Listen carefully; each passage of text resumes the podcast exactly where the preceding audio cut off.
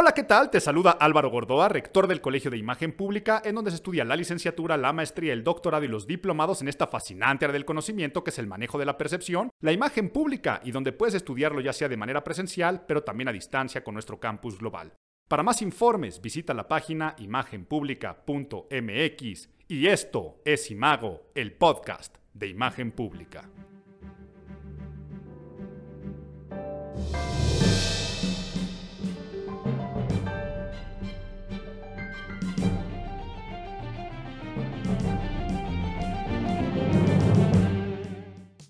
¡Octubre! Llegó ya octubre, octubre, octubre, que las mejores frutas pudre. Así decía una tía mía, octubre, que las mejores frutas pudre. Y es que octubre es sin duda el más otoñal de todos los meses. Yo creo que si te preguntan con qué mes relacionas el otoño, la gente dice octubre, no creo. O más bien yo creo que es por, pues, sin duda porque empieza el otoño, pero también la letra O, octubre, otoño, pero no sé si porque en octubre también está Halloween y Halloween lo relacionamos con las calabazas y las hojas amarillas y la oscuridad y la noche, por eso en Estados Unidos le dicen el Spooky Month, el mes de, de los espantos o el mes de espanto, es octubre y sin duda es cuando empieza el ocaso, ¿no? Cuando tú a una persona le dices su otoñal figura, es que pues está entrando a la vejez o en la parte final y sin duda octubre, al ser el último trimestre del año, pues ese ocaso donde ya, pues ya se terminó el año, ¿no? Yo siempre digo que a finales de octubre, sobre todo cuando empieza noviembre, estoy grabando en estas épocas el podcast, que te comes el primer pan de muerto y ya valió gorro, ¿no?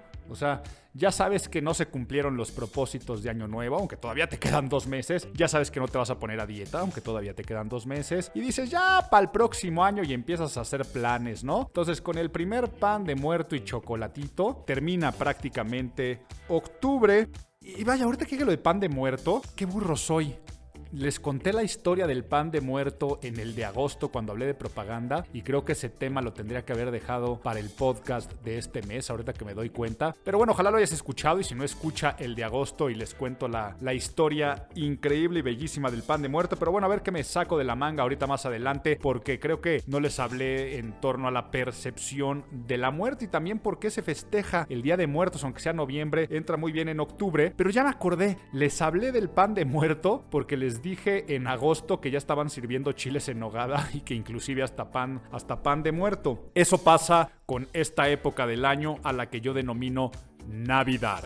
¿Qué es la Navidad? A ver, la Navidad yo es ya cuando empieza a ser finales de octubre y que ya va a cumplirse noviembre. Y la Navidad es la época del año, bella época del año timburtonesca, en donde en los centros comerciales, en las tiendas departamentales, se mezcla la decoración de Halloween con la de Navidad. O sea, tú vas a Liverpool, al Palacio de Hierro y ves arbolitos de Navidad, de Santa Clauses, pero también ves este, calaveritas de dulce y ves este, máscaras de Halloween. Y entonces es esa bella Navidad que, como les dije, podría estar curada esas secciones de las tiendas departamentales por Tim Burton. Pero ¿qué nos deja octubre? Pues octubre nos deja muchísimas cosas, ¿no? Nos deja una telenovela de muerte en el caso de José José.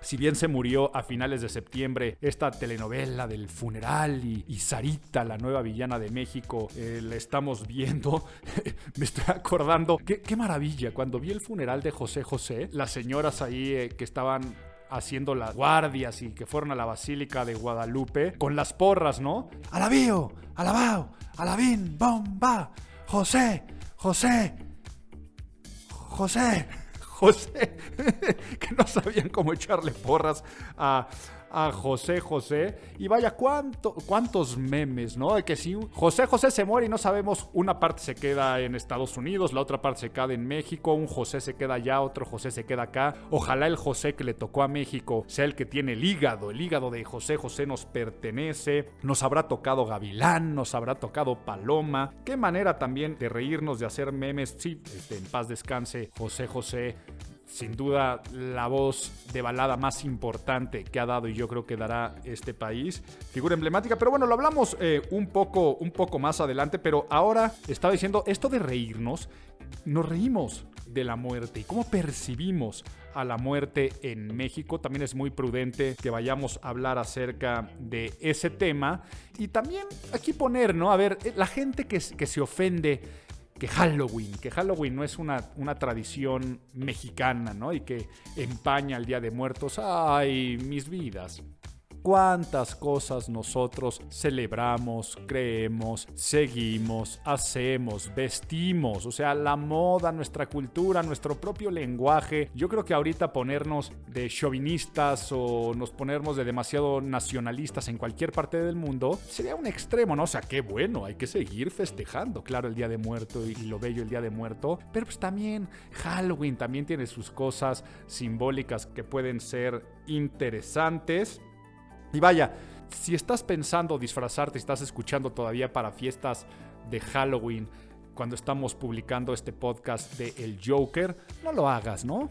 Piensa en un disfraz que no sea el disfraz más choteado de este Halloween. Creo que hasta miedo me está dando pena o ternurita cuántos Jokers vamos a ver repetidos en las fiestas. Es como cuando una mujer va a una boda, ¿no? Y dice, lo peor que me puede pasar es encontrarme a alguien con el mismo vestido.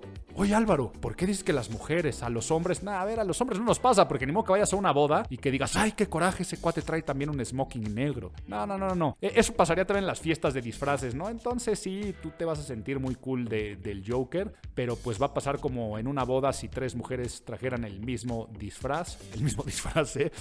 el mismo vestido, que la competencia saber a quién le quedó mejor. Entonces, aunque, aunque tú piensas que es el mejor, escógete otro disfraz.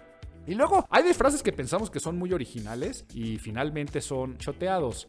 Yo puse en Twitter, ¿no? Que, me quería disfrazar en Halloween de Peña Nieto disfrazado. Se acordarán de cuando salió de, incógnito con su novia. Y, y, qué maravilla de disfraces utilizaron. Entonces, disfrazarte de Peña Nieto y su novia disfrazados, así como de hippie con la gorra, hubiera sido un disfraz muy chistoso. Seguramente veremos varios. Como seguramente aquí en, en México Veremos a muchos policías con harina del bolillito, del fregón arriba, ¿no? El de, ay, papantla, tus hijos vuelan. De, ese video veremos muchos, pero no sé, creo que me estoy perdiendo. Y aprovecho, y ya que estamos hablando de disfraces, y que, lo relacioné con ir vestido a una boda, así como tan malo es ir a una boda que te dicen de etiqueta rigurosa, ir vestido casual, Igual de malo es ir a una fiesta que dice código de vestimenta disfraces sin ir disfrazado. Entonces, si vas a hacer el aguafiestas, que va a las fiestas de disfraces sin disfraz, mejor no vayas. Pero bueno, vamos a hablar acerca de todo esto, pero antes que nada, si estábamos hablando de cómo percibimos a la muerte y muchas cosas, vamos a ponernos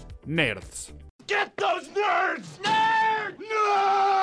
Y me sorprende, me sorprende que a estas alturas ya con los podcasts que llevamos recorridos, en la parte de nerds no les haya dado la definición básica de imagen, que sé que muchos de ustedes se la saben. Vamos a entender y elegí empezar por lo básico de lo básico porque en este mes analizaremos muchas cosas que estaremos retomando la definición de imagen. A ver, si bien el diccionario nos dice que imagen es figura, representación, semejanza o apariencia de una cosa, o sea, por un lado están las cosas y por el otro lado lo que nos figura, nos representan a lo que se asemejan, o sea, por el otro lado está su imagen. Todo esto vamos a concluirlo a que la imagen es un fenómeno que vive en la cabeza de los demás, o sea, yo no soy dueño de mi imagen, mi imagen vive en la cabeza de alguien más y se convierte en su realidad. Quiere decir que a nosotros nos importan no lo que las cosas son, sino lo que las cosas me representan y me figuran en mi mente, porque además nunca constaré quién es la otra persona o la otra cosa, pero sí esa representación mental. Entendido esto, se puede llegar a la definición más sencilla de imagen es percepción. Imagen es percepción, lo que se percibe acerca de algo o alguien configura su imagen, es una imagen en su carácter de mental y esta percepción no es otra cosa más que esta sensación interior, el recuerdo que te queda después de haber tenido una impresión material hecha en tus sentidos. O sea, tan fácil. Viste algo, sentiste algo, escuchaste algo, probaste algo, oliste algo. De manera unisensorial o multisensorial, vi y escuché algo. Esa información viajó por tu sistema nervioso periférico, llegó a tu sistema nervioso central y en tu cerebro se convirtió en una imagen. O sea, tú la aprendes, te la quedas, te la guardas, la interrelacionas y dices, ¿esto a qué me recuerda? Esto a qué se parece y sacas conclusiones. Y esa conclusión se convierte en una imagen mental, que es con la que trabajamos los consultores en imagen pública, para que te saques de cualquier confusión si piensas que imagen es una cuestión meramente frívola o estética o Una foto es una imagen. Oye, que David Beckham ahora es la imagen también del Inter de Miami porque además es dueño. Sí, todo eso también es imagen, pero todo entendamos lo que es la representación mental. Imagen es percepción. Y quise eh, hablar acerca de esta definición tan básica, porque en muchas de las noticias que abordaremos del mes de octubre nos vamos a dar cuenta de que pues podremos juzgar muchas cosas, pero si lo vemos objetivamente de la realidad que vive en la cabeza de la gente, o sea, cómo se perciben las cosas, pues poniéndote en los zapatos del otro, tratándote de meter en la piel del otro, podrás entender por qué pasa en México y en el mundo algunos fenómenos por el tema de imagen, que imagen es percepción y cómo percibimos a la muerte en México cómo percibimos a la muerte en general. Eh, sobre este tipo de cosas es lo que te voy a contar en nuestra siguiente sección. ¿Me cuentas un cuento?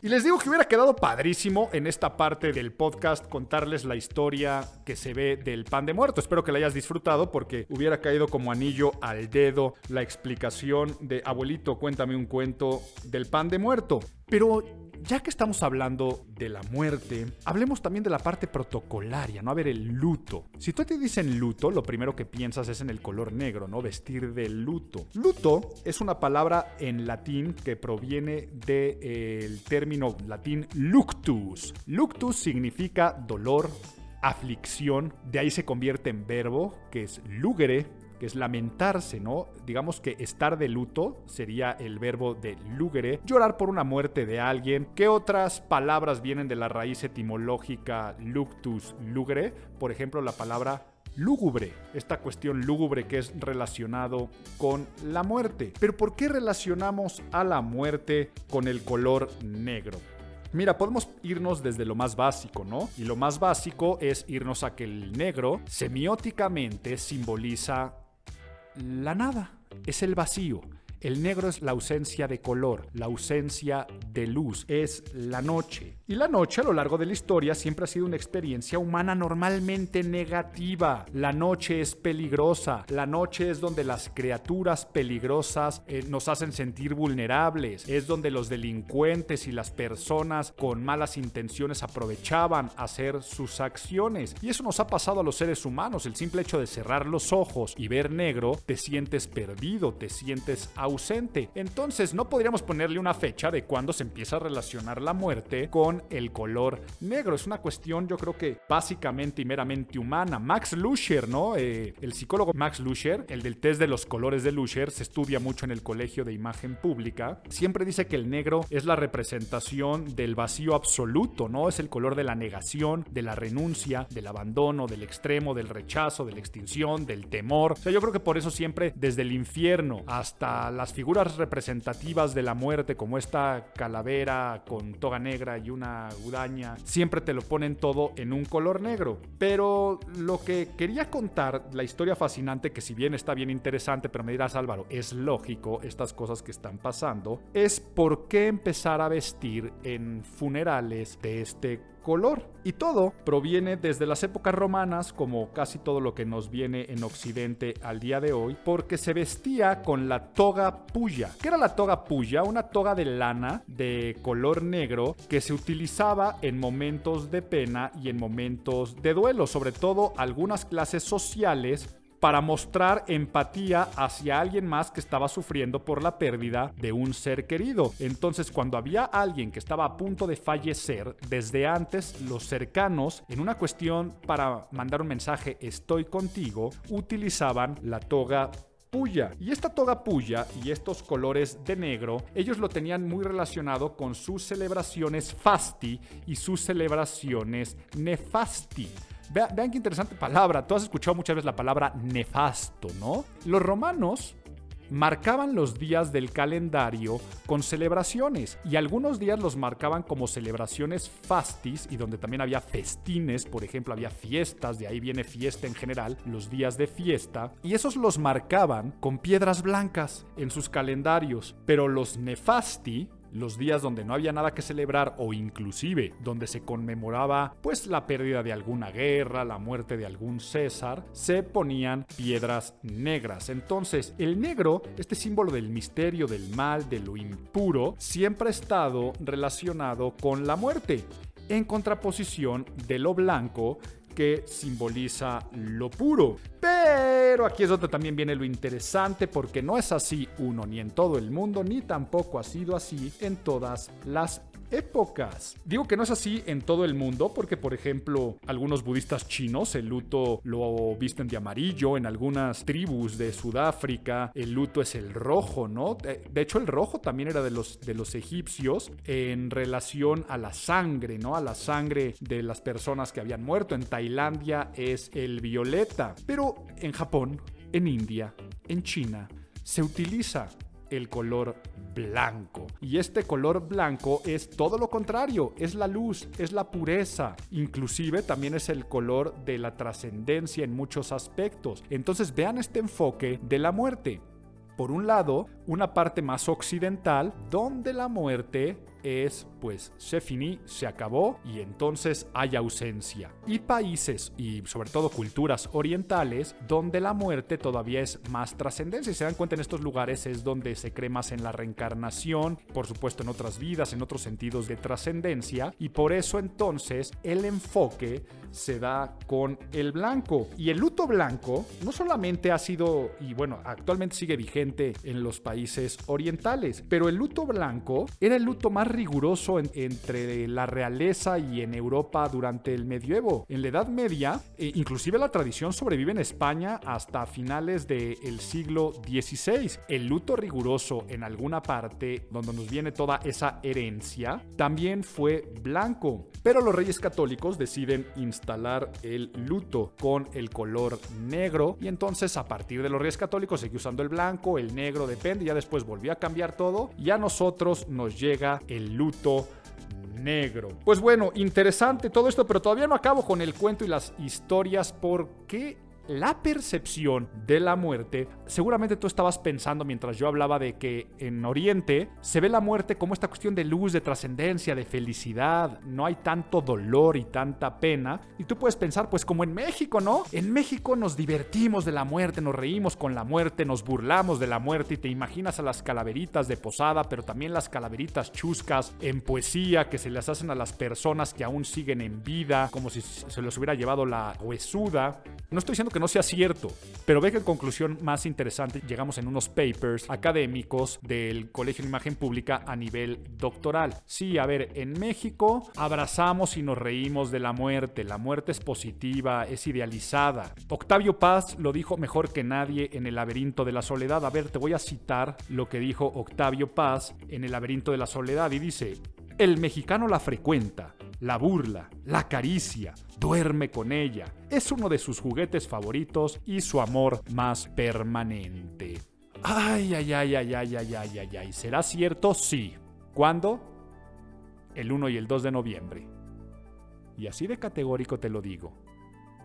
En fiestas de Día de Muertos y de fieles difuntos. Es cuando el mexicano abraza, se ríe, idealiza la muerte y recuerda con amor a los seres queridos. Lo recuerda con esta nostalgia de ponerle su comida favorita y del camino con las flores de cempasúchil y darles agua para la pureza y todos los rituales y los niveles de los altares y tanto que Coco y James Bond lo retomaron y lo hicieron tan famoso y popular en el mundo. Esto Sí es cierto, pero les digo, nada más sentimos eso en noviembre y a principios de noviembre, porque la realidad es que nuestra relación con la muerte, sí, es de las principales preocupaciones y de los miedos más cercanos del mexicano en estos estudios que nosotros hicimos, ¿no? Si dices, ¿cuál es el principal problema de México? La gente dice la inseguridad. Inseguridad producto del narcotráfico, de la delincuencia, de muchas cosas. Y te dicen, ¿qué sientes de la inseguridad? Miedo. ¿Pero a qué le tienes miedo? Pues a que me pase algo. Y dentro del que me pase algo, pues el peor escenario sería la muerte, ¿no? Al grado que cuando de repente alguien dice, es que asaltaron a mi hermano, este, a mi papá le pasó esto. Pero afortunadamente no pasó del susto. ¿Ok? ¿Qué hubiera sido lo peor? Pues que te mataran, que lo mataran, o cosas más terribles, no es que fíjate que secuestraron a su hijo, pero afortunadamente lo regresaron, pagó el rescate y lo regresaron. O sea, afortunadamente, ¿no? Pues que hubiera sido lo peor, pues que lo mataran. Entonces, no, le tenemos mucho miedo a la muerte, no nos reímos, no nos divierte tanto, eh, finalmente somos humanos, pero nos encanta decirlo, ¿no? Entonces, lo sentimos mucho en las fiestas de fieles difuntos, porque finalmente somos producto de una mezcla, ¿no? Tenemos un sincretismo religioso. Pensemos que con la conquista, sí, en culturas prehispánicas, la muerte sí se abordaba de otras formas totalmente. Por eso los sacrificios humanos y, por eso los zompan, si no, creo que lo acabo de decir mal. ¿Cómo se llamaban estas paredes llenas de calaveras? No, no pienso regresar y editar si cometí un error, pero saben a cuáles, a cuáles me refiero. Y por eso los dioses de la muerte, y por eso también si nos vamos a los mayas, ¿no? Y en los cenotes donde se bajaba el inframundo, ahí sí se veneraba la muerte de forma diferente. Ahí se celebraba eh, la muerte se veía como una trascendencia, digamos que era como más cultura oriental al día de hoy. Pero pues luego vienen los españoles y vienen con la pena de la carga de la muerte, de que tienes que esperar para después esperar la resurrección de los muertos y en una vida futura. Y vienen otro tipo de concepciones del bien y el mal y que te fuiste al infierno. Y entonces viene la nueva raza venimos los mexicanos y los mexicanos tenemos esta dualidad, ¿no? Sin duda tenemos esta dualidad. Y en el sincretismo religioso es lo que te contaba en el otro podcast con el pan de muerto, pues finalmente se vino esta mezcla curiosa, interesante, que al día de hoy nos hace celebrar, nos hace reír en torno a la muerte, nos hace disfrutarla un par de días al año que no está nada mal. Pero bueno, después de esta historia, vámonos con todos los tips y recomendaciones que te tengo este mes.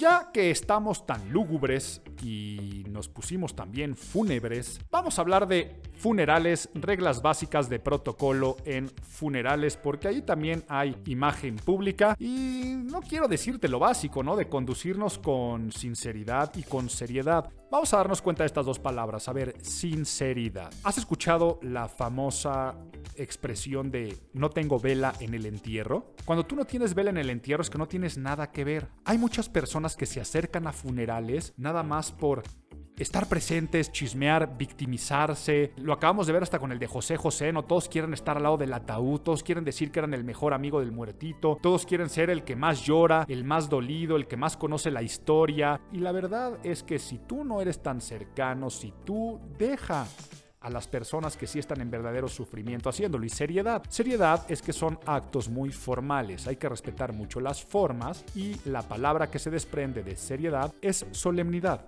A menos que sea un funeral que la persona pidió vestirse de blanco, música banda y echar balazos al cielo y que la gente se riera y se emborrachara, dense cuenta que de todas formas esos acaban en llanto. Entonces, lo más normal, abro cierro comillas porque cada quien decide lo que es normal, es que nuestra conducción sea con seriedad y con solemnidad. Eh, y por favor, eso que dije de echar balazos, lo dije porque son cosas que suceden, no es que yo fomente o que piense que eso es correcto. Entonces no es concurso de quién está más dolido y la vestimenta. Tienes que vestir discreto.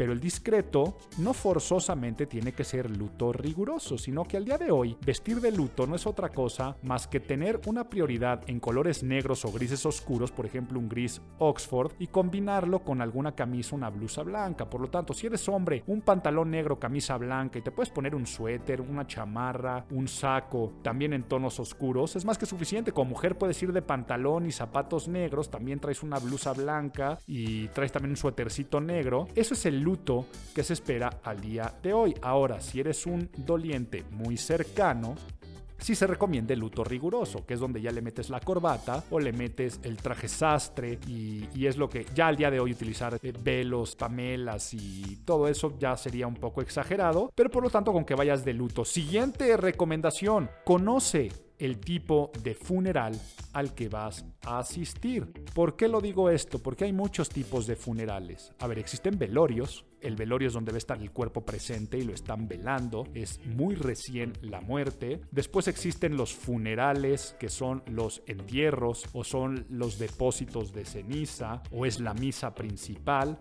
Existen los otros tipos de celebraciones, porque no forzosamente tiene que ser una misa religiosa, ¿no? Pero si fue una misa religiosa existen las famosas novenas. Existen, por ejemplo, en Estados Unidos se hace una especie de open house donde la gente lleva comida. Entonces ve qué tipo de celebración, porque sí, la verdad se celebra la vida de alguien, es al que vas a asistir para que tengas que hacer lo correcto. Entonces empecemos con los velorios. Si no eres cercano, no vayas al velorio, no es necesario que asistas al velorio.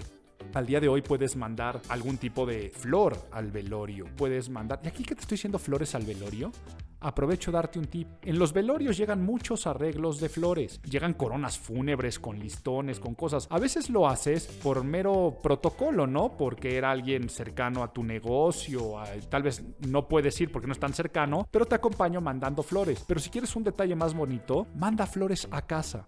Y tal vez flores que no sean mortuorias, o sea, no vas a mandar a casa una corona fúnebre o un pie de ataúd o flores inclusive blancas. Puedes mandar un arreglo más bonito, más colorido a casa, ¿no? Y con una notita de estamos con ustedes. Eso que tendrá más permanencia porque la gente de los velorios no se puede llevar tantas flores. Y entonces me perdí aquí un poco, pero es un gran tip que, que puedo darte si es que vas a mandar. Entonces, si no eres tan cercano, no asistas. Una llamada, un mensaje, unas flores es lo correcto. Ahora, si sí lo conocías y si te nace ir, porque tal vez no conocías tanto al muerto, pero sí eres muy cercano a los hijos, a los papás, a alguien de los dolientes, normalmente a eso vas a un velorio, ¿no? Entonces, si tú vas, pero aquí viene la siguiente recomendación, y vas al velorio pero no eres tan cercano todavía, no te acerques al ataúd.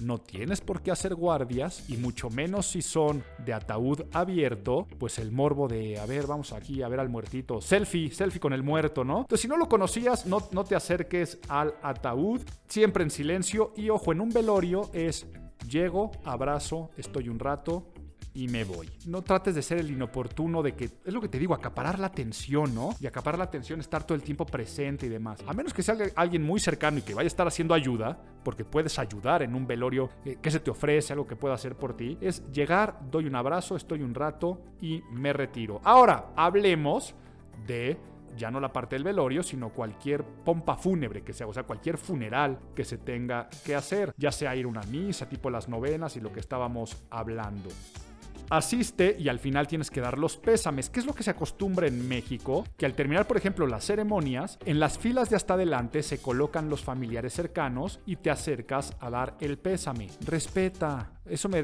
digo, haz una fila, haz una cola y nada más tienes que un abrazo porque hay gente que se queda agarrando manos y aquí estamos contigo y, no, eso entorpece. Entonces nada más abracito y adelante. Oye Álvaro, pero es que le quiero decir cosas bonitas y cálidas. Y aquí viene yo creo que el último tip y recomendación que te voy a dar y es cómo dar el pésame, qué decir, es bien difícil y bien complicado. Por lo tanto, no trates de consolar a las personas. En esos momentos hay poco consuelo. Por lo tanto, eh, qué bueno que ya descansó, es lo mejor que le pudo pasar. Date cuenta que está en un mejor lugar. No hay forma de consolar a las personas. Tampoco vayas a preguntar cosas como ¿y en qué van? Y peor, peor chismear, ¿no? A mí me ha tocado ver personas que dicen, ay, ¿y cómo murió? O sea, en el momento no quieres hablar de cómo murió. Oye, ¿y hasta preguntar, lo más estúpido es preguntar, ¿cómo estás?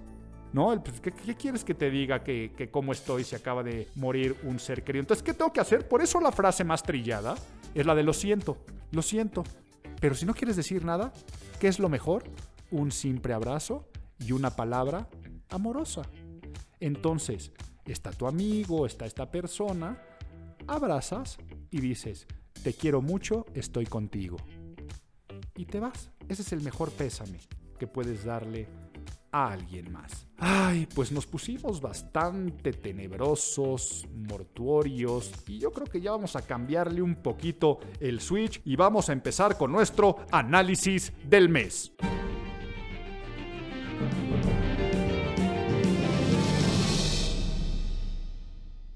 Pues José José y la telenovela que estamos hablando que se empezó a vivir. El caso de José José dio mucha tela que cortar desde el punto de vista de la imagen pública por varios flancos. Desde el ámbito el más lógico de todos, la prensa del espectáculo, la prensa rosa, la prensa amarilla, donde se habló muchísimo. No, no sé en cuántos foros, estuve sentado en muchas mesas de programas de radio, de televisión, habré dado muchas entrevistas en torno a cómo la familia lo manejó y cómo afecta la imagen pública del cantante y claro que te voy a hacer un breve resumen, pero también tuvo tintes políticos. Tuvo tintes políticos tan simple y tan sencillamente porque hay que regresarle a José José a su pueblo, no hay que regresar a José José a su pueblo. A ver, vamos a darnos cuenta qué está pasando en México, ¿no? En, en, México hay un gobierno austero, hay un gobierno que dice que no se derrocha, hay un gobierno donde no se viaja en un avión presidencial, pero una muerte como la de José José puso a andar todo un aparato en el cual se manda un avión de la Fuerza Aérea Mexicana con eh, Sergio Meyer, eh, con el cargo que,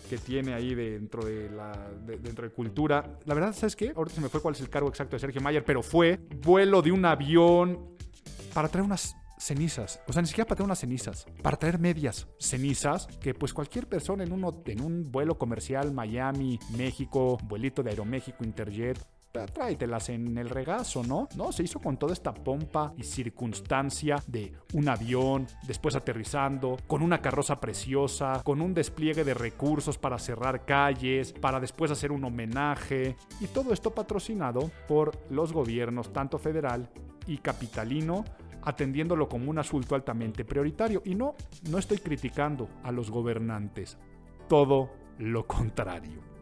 A ver, ¿por qué todo lo contrario? Hemos escuchado desde la antigua Roma la frase en propaganda de pan et circen, ¿no? Esa, que se dice al pueblo pan y circo. Esto no estoy diciendo que sea un circo, sino es detalles que la gente agradece, detalles que la gente celebra, detalles que la gente ve bien y que únicamente critican los líderes de opinión, los columnistas y por supuesto la oposición. No es muy claro que en Cámara de Diputados, senadores y la oposición al gobierno actual actual, pues hayan hecho escándalo. Pero lo que importa, y aquí recuerden por eso que les quería decir imagen es percepción, lo que importa es lo que percibe el pueblo de México y qué bueno que ya nos trajeron a nuestro Josecito. Qué bueno que ya le podemos cantar el triste aquí en la Basílica de Guadalupe. Qué bonito que todo esto pasó. Y no es por nada que en primera fila estaba Claudia Sheinbaum, jefa de gobierno, cuando un día o dos días antes, pues ni sus luces con lo de los paros de los taxistas de Uber, que también, claro, vamos a hablar acerca de los taxistas de Uber, pero por la parte, pues qué bueno que lo entiendan, ¿no? Y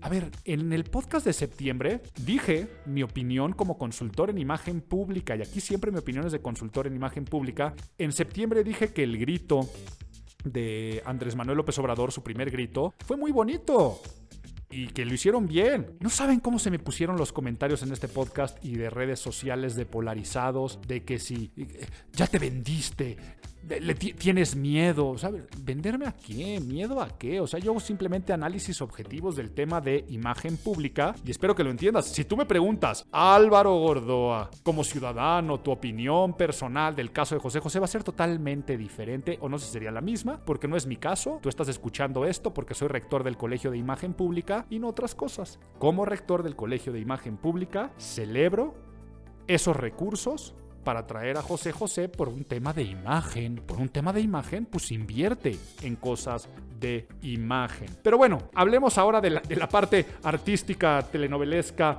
morbo qué mal manejó la familia de José José la parte de la muerte. Y sobre todo sabemos que mal se manejó por parte de Sara y Sarita, en el cual claramente uno se convirtieron en victimarios, Sarita se convierte en el enemigo público número uno de México, en el nuevo Luisito Rey, en la que le hacen piñatas para romperla, la que se llenó de memes eh, negativos. Y por el otro lado están las víctimas, ¿no? Es Anel, Marisol, y José Joel, que lo único que quieren es tener a su padre y un cachito de su padre en México. Por lo tanto, se convirtieron en los representantes del sentimiento de México y salen ganando en temas de imagen pública. Han querido ser cantantes. José Joel, sobre todo, siempre ha querido seguir la carrera de baladista de su papá. Nunca despegó, siempre a la sombra. Y en este momento lo vuelve a poner en el ojo de la opinión pública y él tiene que capitalizarlo. Nada más imagínense Ahora que es fin de año, posadas, eventos, fiestas corporativas, ¿cuántos conciertos homenaje no puede dar? Ahora él tiene que arroparse de ese halo que dejó su papá y y, y, sí, lucrar con él. No estoy diciendo que esto sea negativo. Si José Joel quiere sacar canciones originales, no tiene que cantar el triste, ya lo pasado pasado, tratar de imitar cada vez más el timbre de voz de su papá y vivir del tributo. Esa será la mejor herencia que le pudo haber dejado ahorita que están peleando y siguen en pleitos por cuestiones de herencia, pues la mejor herencia es su imagen. Entonces dense cuenta cómo la imagen también se hereda. José José, me preguntaban en muchas de estas entrevistas, ¿cómo se ve afectada la imagen de José José con el pleito entre Sarita y la familia otra, ¿no? En nada, José José, en el momento que muere, muere el hombre, pero nace la leyenda, nace el mito. De hecho, ya era leyenda en vida.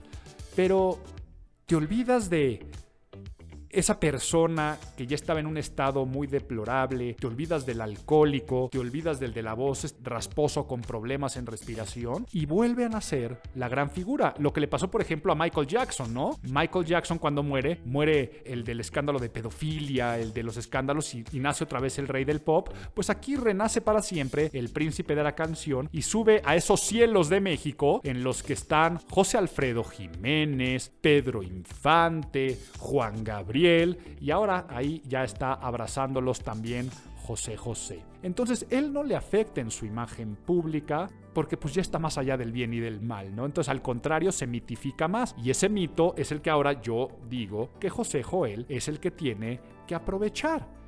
Y esa va a ser el mejor, eh, va a ser el mejor legado y la mejor herencia. Por el otro lado, Sarita pierde, depende.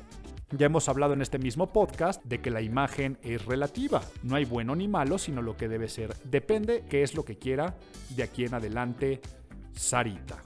A mi parecer, está ya jugando a ser infame.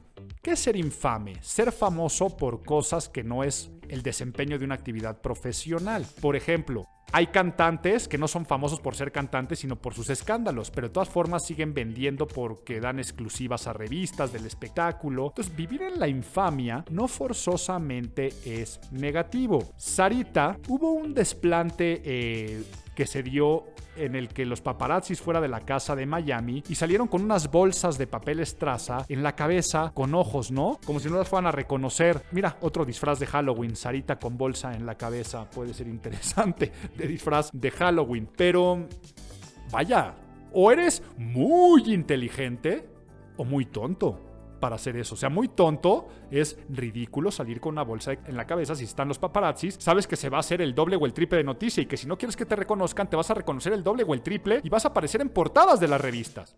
Y fue lo que pasó. Entonces, a mi parecer, lo hizo a propósito y es extremadamente inteligente porque ya sabemos que lo que quiere es fama y lo que quiere es dinero.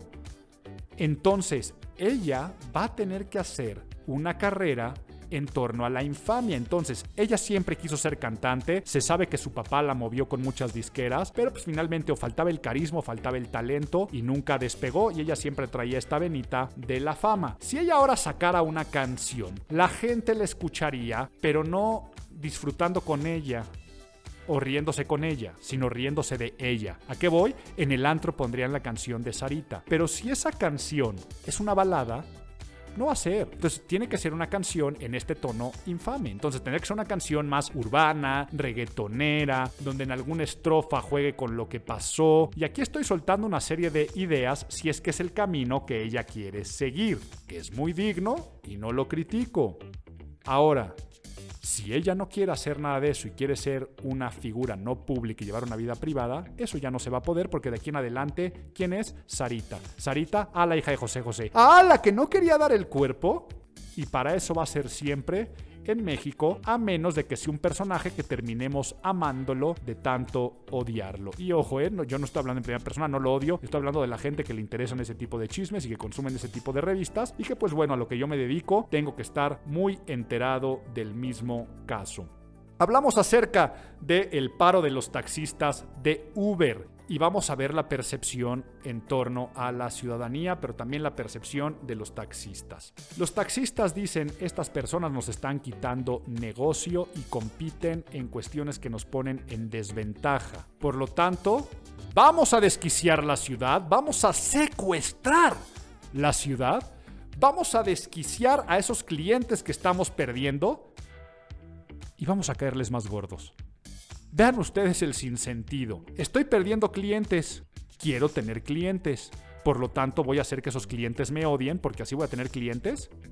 No funciona este silogismo paradójico en ninguna forma de verla. No existe una extorsión o chantaje que vaya a ser de... O sea, no creo que alguien que haya estado en la manifestación parado o simplemente desquiciado en la Ciudad de México, de repente diga, ay, qué bueno que hicieron eso, ya nunca más voy a utilizar Uber y voy a empezar a viajar en taxi. O sea, me imagino la reunión de taxistas, ¿no?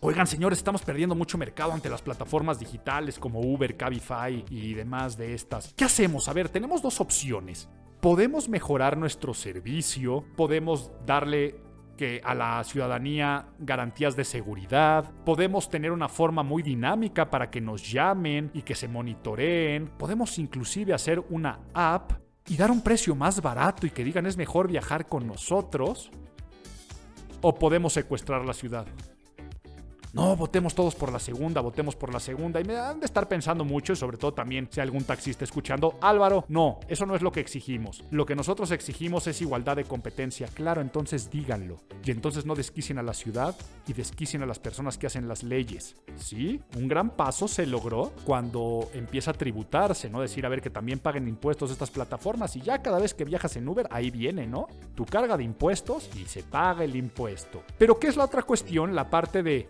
matrículas, placas, trámites. Entonces, ¿qué es lo que tendría que hacer tanto los gobiernos, pero qué es lo que tendría que también hacer los gremios de taxista? Lo que se llama issue advocacy o lo que se llama cabildeo o lobbying o lo que se llama acercamientos. Lo que tienen que hacer es pugnar porque baje una burocracia. No que le suban una burocracia a Uber, no que es que a nosotros para tener un trámite de placas nos tardan este, tres meses y tenemos que pagar 50 mil pesos. Estoy inventando, ¿no? Pero imagínense que creo que algo así es. Y los otros no pagan nada. En vez de hacer pagar a los Ubers 50 mil pesos y esperar tres meses, pues mejor que nadie espere y hacemos una burocracia más sencilla y más barata y damos un financiamiento a los transportistas para que puedan tramitarlo más sencillo y vamos a regularlo de una manera diferente. O sea, yo creo que como ciudadanía pues todos queremos alternativas, pero ¿qué pasa? Que en percepción de la ciudadanía los taxistas, si de por sí no han gozado de buena imagen en la Ciudad de México, pues con lo que pasó este mes,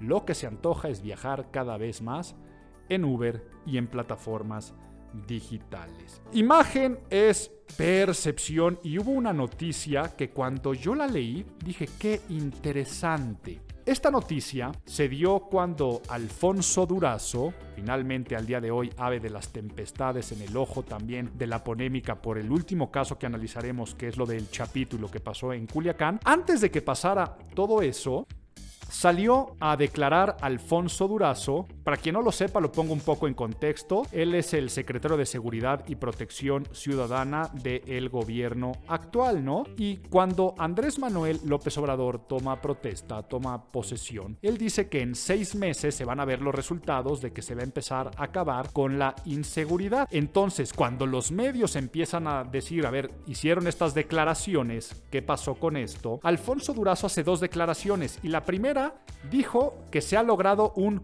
punto de inflexión en cuestión de homicidios, ¿no? Punto de inflexión en cuestión de homicidios. Y después reconoció, no hay nada que festejar, pero afortunadamente estamos en un punto de inflexión y la gran mayoría de la gente dijo, ah, pues quién sabe qué fregados será un punto de inflexión. Vaya, todos sabemos que es un punto de inflexión, ¿no? Es la función matemática donde los valores de una función continua en X pasan de un tipo de concatividad a otra. Esta concavidad se convierte en una curva que atraviesa la tangente. Entonces, es muy fácil entenderlo matemáticamente como que la segunda derivada de la función f en el punto de inflexión es cero o no existe. Yo creo que todos eso, cualquier persona, ¿no?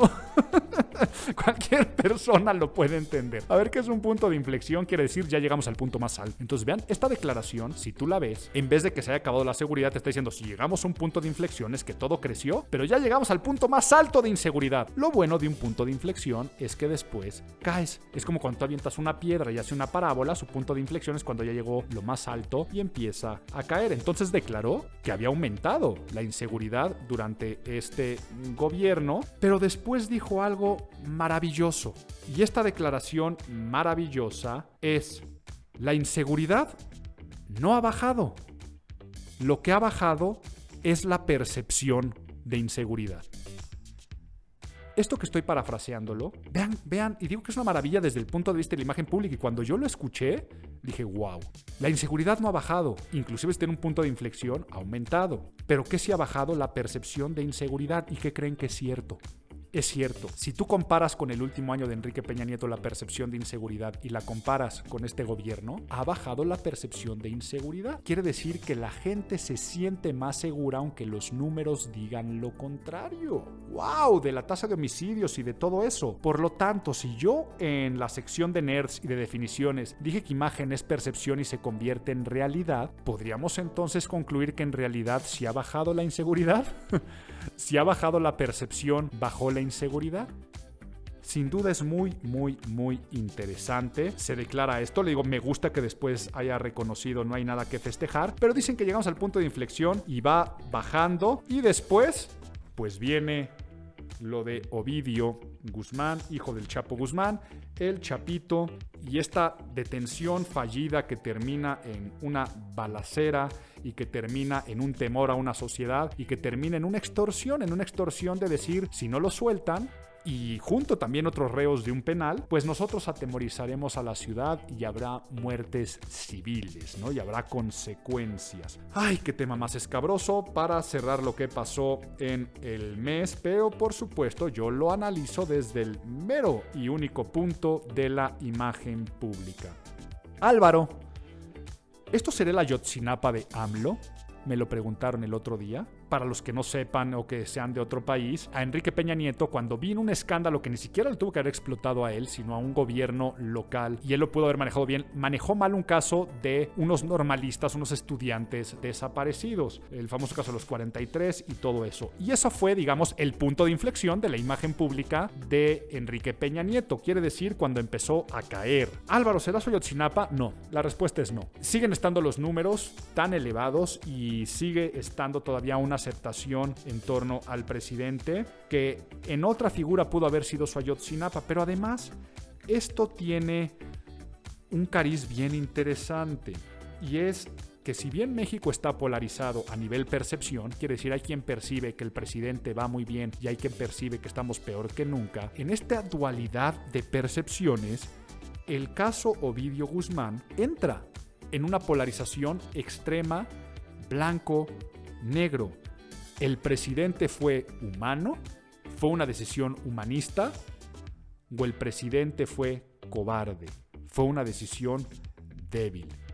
Y así está la polarización. No hay alguien que tenga un gris, sino que todos los análisis, todas las personas en la calle, cuando lo comentas, cuando se habla a nivel social, están los que dicen que hizo muy bien y está el que dice que hizo muy, muy mal. A ver, para el que no sepa qué fue lo que pasó, un operativo fallido para capturar al hijo de El Chapo Guzmán, en la cual se estrena y se presume la flamante Gendarmería Nacional. Dicen que no era un operativo para atraparlo, que fue una cuestión más de suerte de casuística, la gente cree poco ese tipo de cosas, pero el chiste es que el crimen organizado lo supera en número. Dense cuenta, la gente no entiende la diferencia entre el ejército y la Guardia Nacional porque proviene una de la otra, por lo tanto la imagen del ejército también se ve afectada, pero se vio que se dieron. O sea, finalmente se perdió una batalla y, y se cedió. ¿Y qué fue lo que pasó? Pero el presidente declara, acabamos de tomar una decisión muy difícil, pero muy humana en el conflicto de Culiacán. Eso fue lo que declaró, ¿no? Y después dijo, no nos importa que los conservadores autoritarios quieran que se gobierne de otra manera, nosotros tomamos una decisión muy difícil, pero muy humana. Entonces, mucha gente dando la razón y diciendo, sí, porque si no hubiera salido perdido la ciudadanía, yo tengo que tomar una decisión entre salvar a muchos, liberando a uno. Esas famosas cuestiones de por ahí hay un ejercicio ético del tranvía, si no googlealo de tú puedes desviar los rieles de un tranvía y decidir que mueran menos o quién tiene que morir, googleenlo. Esa es la decisión en la que el presidente se pone, ¿no? Fue una decisión difícil, pero la decisión humanista es liberando a uno, salvo a muchos y protejo al pueblo y protejo a México. Y por eso mucha gente lo aplaude. Pero por el otro lado, por el otro lado están los que piensan que todo esto se vive en un estado de ingobernabilidad donde no hay una certeza de lucha contra el narcotráfico, donde no hay una estrategia controlada, donde hay una gendarmería que no sirve, que no funciona. Pero además, dense cuenta de todo esto. Yo no estoy aquí para decir mis posturas, estoy diciendo en lo que pasó. Finalmente el presidente lo pudo manejar, pero de qué afecta, sí afecta en imagen pública. ¿Es una Yotzinapa? No. A mi parecer, no es, un, no es una Yotzinapa. Pero lo que no hay ninguna duda son las afectaciones, por ejemplo, a nivel internacional de percepción. Me tocó esta noticia yo estando fuera de México. Puntualmente estuve en España y estuve en un hotel donde había prensa también francesa y prensa de otros lados y vi los periódicos y después, claro, me metí a todos los periódicos digitales y a ver las portadas del resto de el mundo. Y en estos reportajes varias veces se repiten las palabras vergüenza, gobierno improvisado, operación mal preparada, caos, desastre, fiasco, no hay resultados concretos. Entonces, yo mientras en España viajaba en un taxi, por ejemplo, y ¿de dónde eres? Ah, mexicano. Ah, el Chapo, lo que pasó y salía. Y no solamente eso, sino que tengo una boda ahora en noviembre en Oaxaca. Y invitados internacionales cancelaron no vamos a ir a Oaxaca por lo que está pasando en México, ¿no? O sea, no, no tienen ni idea, porque es como si te dijeran ahorita tienes que ir a Siria o tienes que... Tú no vas a saber en qué ciudad están pasando las cosas. Esto a la imagen de México a nivel internacional, claro que sí afecta, o sea, a nivel interno, pero vean este punto final al que quiero llegar, bien interesante con el caso del Chapito. Después de pasar todo esto, la familia del Chapo Guzmán, vía su abogado, en una conferencia de prensa, dice, a nombre de la familia Guzmán, agradecemos al presidente y decimos que es una persona muy, muy humano y cristiano. No fue torturado como se hacía antes, al ser liberado de inmediato. Entonces, la propia familia del Chapo Guzmán agradece y le dice humano y le dice cristiano, ¿no? Una decisión muy cristiana. Y aquí es donde viene una cuestión bien difícil de aceptar a nivel imagen pública y si lo digo es porque tengo estudios al respecto. Sabemos que estamos viviendo una época desde hace mucho tiempo donde se hace apología del delito y dentro de estas apologías es pedir perdón o justificar, eso es una apología, justificar el delito, una apología del narcotráfico y no solamente eso, sino también una glorificación de estos personajes. Y si hablamos de glorificaciones del Chapo, o sea, la serie que se hizo del Chapo es una apología al Chapo para muchas personas y se logra empatía con, con él. Y viene esta parte de glamorizar el estilo de vida. Si tú preguntas en México, y este es el estudio que tengo aquí en la mano, y, me, y tú preguntas en México, ¿Quién tiene mejor imagen pública, el Chapo Guzmán o la clase política en México? ¿Cuál creen que sea la respuesta? ¿Ok? Y no solamente eso, ¿a quién aceptas? Y la pregunta tan difícil, no dando opción a no, no quiero a ninguno ni a otro. Si tuvieras que elegir a quién quieres más, al Chapo Guzmán o a los políticos? Ay, pues ya sabrás lo que dice este estudio. Aplastantemente sale que el Chapo Guzmán tiene una buena imagen. Sí, me cuesta decirlo. Sí, pero recuerden que aquí nuevamente el análisis de imagen pública, imagen es percepción. Imagen es percepción y es lo que vive en la cabeza de los mexicanos. Por lo tanto, al salir la familia a dar estas declaraciones, toda esa persona que quiere esta apología del delito o que respeta o que admira o que simplemente no tiene la mínima cultura para saber qué es lo que está pasando y que por eso también es la gran mayoría que hace que el país esté polarizado por muchas cuestiones, porque por un lado pasa esto, pero por el otro hay una clase empresarial que percibe que las cosas no van bien. ¿Por qué? Porque por un lado se permite este tipo de liberaciones y por el otro lado los empresarios que utilicen facturas falsas se les considera crimen organizado y se van directamente a prisión preventiva y extensión de dominio. Entonces, por eso es que existe esta polarización. Cierro con la reflexión de, ¿y sobre este caso qué percibe el narco? Si bien esto no me consta, es una mera presuposición, pues si tú fueras líder de una banda importante de estos cárteles, pues ¿qué estaría pasando por tu cabeza? La próxima vez que agarren a uno de mis cabecillas, ¿qué es lo que tengo que hacer? Qué miedo, ¿verdad? Pero también, oye, como que acaba de mostrar mucho músculo el cártel de Sinaloa. Entonces vean también estas otras formas en las cuales a nivel percepción hasta ahí hay una cuestión de decir pues si así es como se solucionan las cosas. Toquemos madera, que las cosas estén muy bien para todos. Yo creo que todos lo que queremos es felicidad, es tranquilidad. Entonces vean este tema, tal vez si este da un poco más de bajón el podcast de este mes, vamos nuevamente a los estudios, ¿no? No, que en, México nos burlamos de la muerte. En México, este, la muerte nos hace lo que el viento a Juárez y nos reímos de ella y con ella. Yeah, right. Sí, cómo no. Bueno, de esto se trató, pero qué bueno que nos dan pilón. Que vuelva, que vuelva el pilón. Que vuelva, que vuelva el pilón. El gusto gratuito, el detalle bonito, la costumbre que alegra el corazón. Y para la recomendación final de este mes, a ver, pónganme una musiquita de, de misterio, como de, como de cine negro, de novela policíaca. Un libro que me encantó. El libro se llama Reina Roja de Juan Gómez Jurado. No saben qué delicia, sobre todo de narración. La manera tan inteligente de, ponernos las situaciones, la descripción de los personajes, los leitmotivos, o sea, como frases que se van repitiendo constantemente durante todo el texto. El personaje principal de Antonia Scott es como una Lisbeth Salander, se acordarán de las de la trilogía de Millennium de, de Stieg Larsson. De eso me, recordó mucho a los libros de Stieg Larsson, pero con, con, una prosa bien interesante, con una fabricación de imágenes mentales situándose en un Madrid que aunque no lo conozcas, eh, lo puedes imaginar. Y sobre todo te lo devoras, ¿no? Pero entonces les recomiendo mucho Reina Roja que lo lean, sobre todo porque a mí me encantó ese libro y estoy feliz, porque mientras estoy grabando esto, sea, final del mes, se estrena la continuación que se llama Loba Negra. No se los puedo recomendar porque apenas lo voy a empezar a leer, pero es la continuación de Reina Roja de Juan Gómez Jurado. La recomendación de esta semana, tengan un feliz fin de bimestre de este 2019. Mi nombre es Álvaro Gordoa y los espero en el siguiente podcast. Imago, el podcast de imagen pública.